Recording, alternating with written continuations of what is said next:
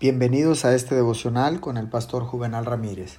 Hoy es día jueves 28 de mayo del año 2020. La palabra del Señor dice en Jeremías 33:3, Clama a mí y yo te responderé. Dios Padre y Jesús, su Hijo, están fuertemente comprometidos por la verdad de la palabra y por la integridad de su carácter a responder a cada oración.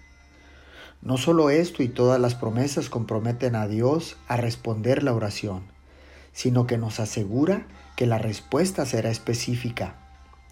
La invariable enseñanza de nuestro Señor era que recibiremos lo que pidamos en oración.